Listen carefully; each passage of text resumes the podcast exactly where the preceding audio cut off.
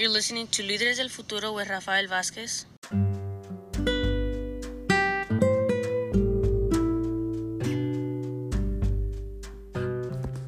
And welcome once again to your show, Líderes del Futuro. My name is Rafael Vázquez, and today I want to talk about the economy. Mainstream media has been spending a lot of time I would say for the last year, telling us that everything seems to be okay, that as long as Wall Street is making money, the rest of the community, also known as Main Street, the typical workers, the typical household will be okay. But in reality, a lot of us haven't been paying attention to what is really happening. And COVID 19 did not create this problem, although that's what they're going to tell us. What COVID 19 did is just move the problem to a serious situation very, very quickly. So, today I'll be talking about different items, including what is the problem, why there is a problem, and what are some of the possible solutions, including what are some of the careers that people should consider that will be safe for the next five to 10 years.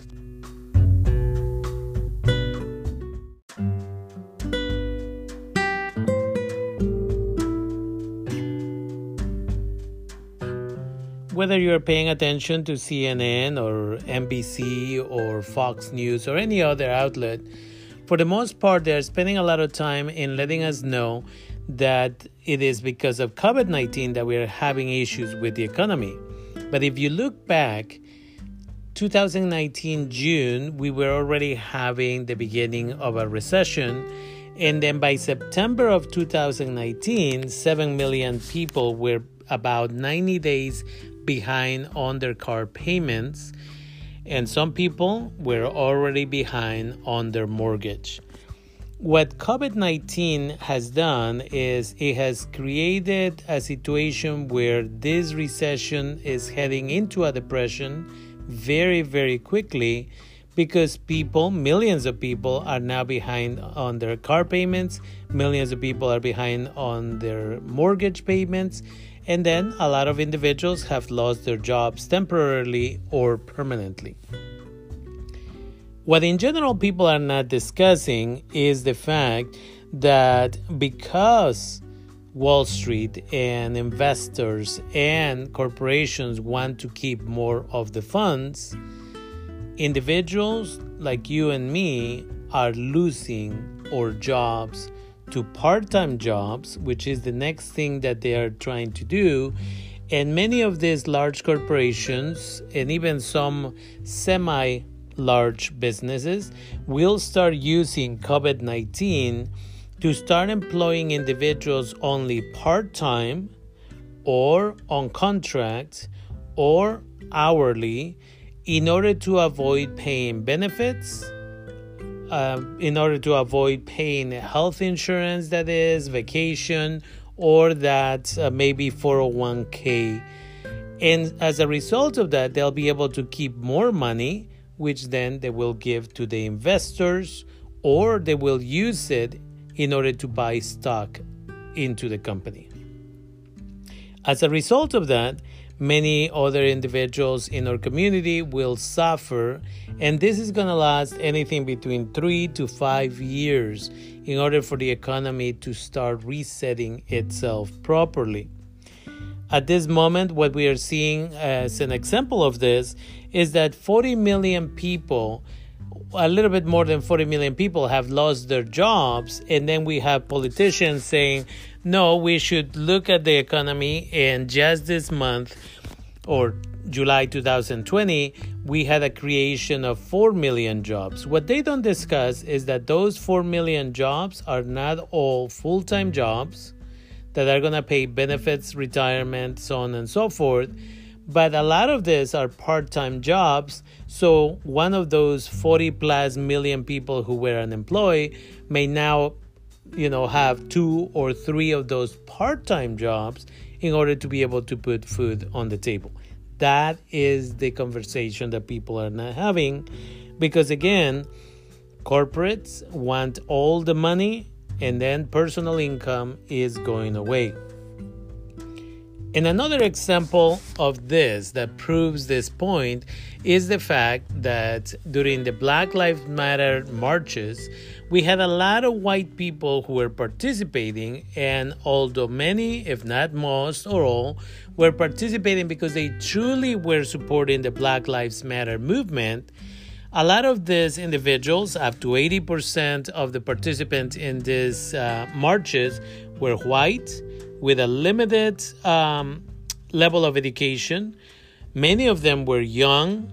Many of them are at the moment unemployed, and many of them don't have assets, whether it is a home or large amounts of money in savings or invested uh, in the stock market.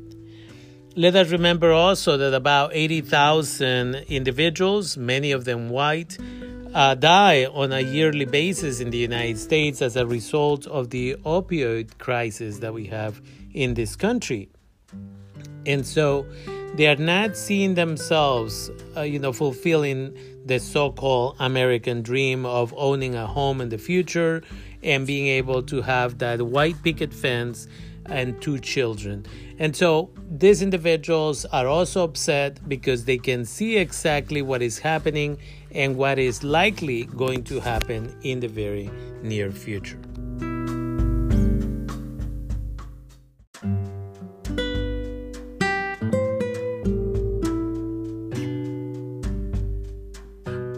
Adding to the problem is the fact that we have a president that is very much pretending to be a populist president who listens to the community, who does what the majority wants him to do.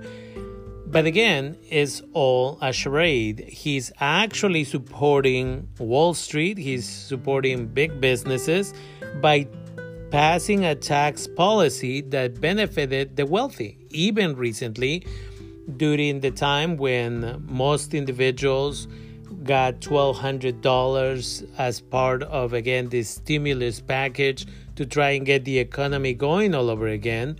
There were 43,000 wealthy individuals who got $1.7 million each.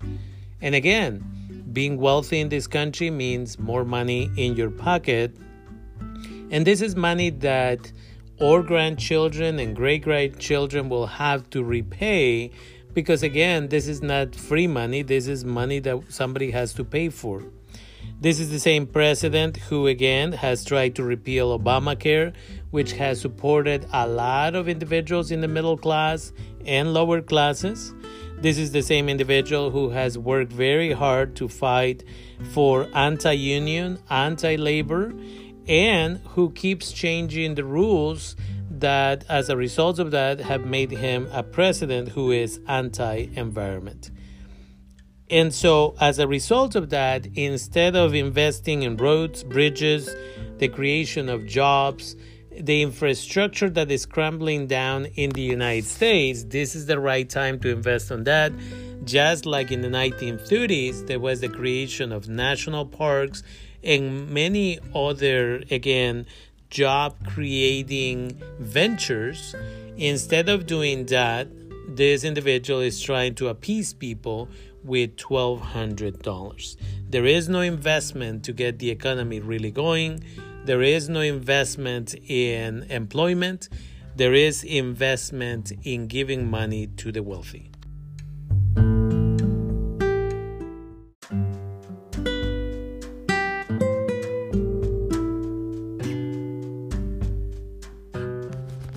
And what better way than to promote nationalism? The idea that if we just create borders around the United States, we will not allow immigrants into this country. We will be able to take care of ourselves. We are no longer going to buy from China or other places. Well, the downside of that is many issues. One, less immigrants in this country means less entrepreneurship, less creativity. And as a result of that, again, if you look at anything from uh, the Tesla companies to Google, all of those were either immigrants or the children of immigrants who created these huge corporations that, again, created some jobs and have moved the technology to a new level. And that, again, is one of the issues with shutting the borders down. The other issue here is if we talk about not allowing imports from China or other countries into the United States, well, an iPhone at this moment may cost $1,000 for an individual. But if those iPhones now have to be produced in Cupertino, California instead of China, that iPhone is to be costing us anything from two, three, or possibly four thousand dollars just because labor gets more expensive. The same thing if we now have to, you know, create our own clothing or other needs that typically come from countries where we can pay cents on the dollar to produce. But that also brings us to the other issue that uh, some people have been talking about, but not a lot, and that is uh, technology. The more technology advances, the more people's jobs, some jobs, will be affected. And in this situation, we are talking about, for example, autonomous vehicles. Autonomous vehicles was something that people discuss as something that wouldn't happen for another 20 years, but in reality, again, that is moving very, very fast. And as a result of that, if autonomous vehicles arrive in the next three to four years, truck drivers, millions of truck drivers will likely lose their jobs or their hours may be cut. The same thing for people who drive taxis for a living. Uber and Lyft drivers would no longer be necessary. Tesla has already set up several of their vehicles, specifically the Tesla 3, with a camera that is pointing to the back seats of the vehicle so that in the future it could be rented just like a taxi while the owner of the vehicle is at work or resting at home the vehicle will just be going around picking up people dropping people off and again, taxis would no longer be needed. People who are flipping burgers, at some point, the machines will be able to just flip the burgers, and instead of needing seven people or six people, anything from the cashier to the person that flips the burgers and delivers them in a bag, Machines could do most of that, and you may just require one person or two people who may be working full time or part time in order to be able to take care of everything. And again, we already seeing this where you can just go over to a machine in some of these places and you just put your debit or credit card in there and you just, you know, click on a couple of uh, screens and then you tell the machine what you're to need. At the moment, people are still flipping burgers in the back, but in the very near future, that may change. People who work in the field will harvesting the grapes, for example there's machinery that now can harvest the grapes 24 hours a day. Instead of requiring a lot of people to do that, it just needs one or two people to be, you know, taking care of the machines. But in general, the machines are almost autonomous. And so those are jobs that are going to disappear. And it is important for us to pay attention because in the very near future, if we don't adjust, then we may end up unemployed or having to hold two or three different jobs in order to survive.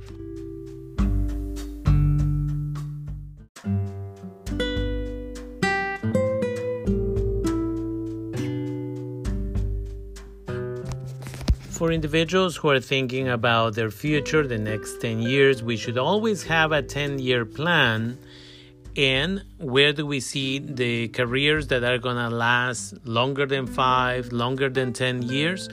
For sure, according to the US Bureau of Labor Statistics, uh, the careers that are going to need people over the next few years is going to be on personal care aides, software development, medical assistants, uh, medical secretaries, as they call them, landscapers, and groundskeepers again people working as in the nursing industry both nurses nurse assistants again we have a large number of individuals who are getting older and that require assistance with medications and just healthcare But then we also require individuals who are going to be taking care of and cooking for these elderly individuals who are living in some type of housing that is not theirs. And those who can afford it, they can stay at home and somebody comes in and prepare their meals, make sure they take a bath, all of those needs. And again other individuals who for the moment are needed according to the bureau of labor statistics is maintenance and repair workers construction and home health aides. Again in the future that's going to change but for now this is important to focus on the other place where people are going to have employment for a while is going to be elementary school teachers because those jobs are not going to go anywhere for a while. But other careers slowly are going to disappear, whether it is telemarketers, real estate uh, individuals, whether it is the people who book the appointments to go see a place, or eventually real estate agents. Especially as a result of COVID 19, a lot of these individuals are doing business online. They go, they do the video, they take the pictures, but then nobody has to travel to the home. Everything has to be everything can be done online and this is again the technology that is changing. So, as a result of COVID 19, a lot of jobs are disappearing, and those who are willing and able to adjust to the changes will create new jobs. New jobs are being created at the moment with delivery of food, for example. Uh, but again, people working inside the restaurant as servers at the moment, many of them don't have jobs. So it's important to keep track of these changes.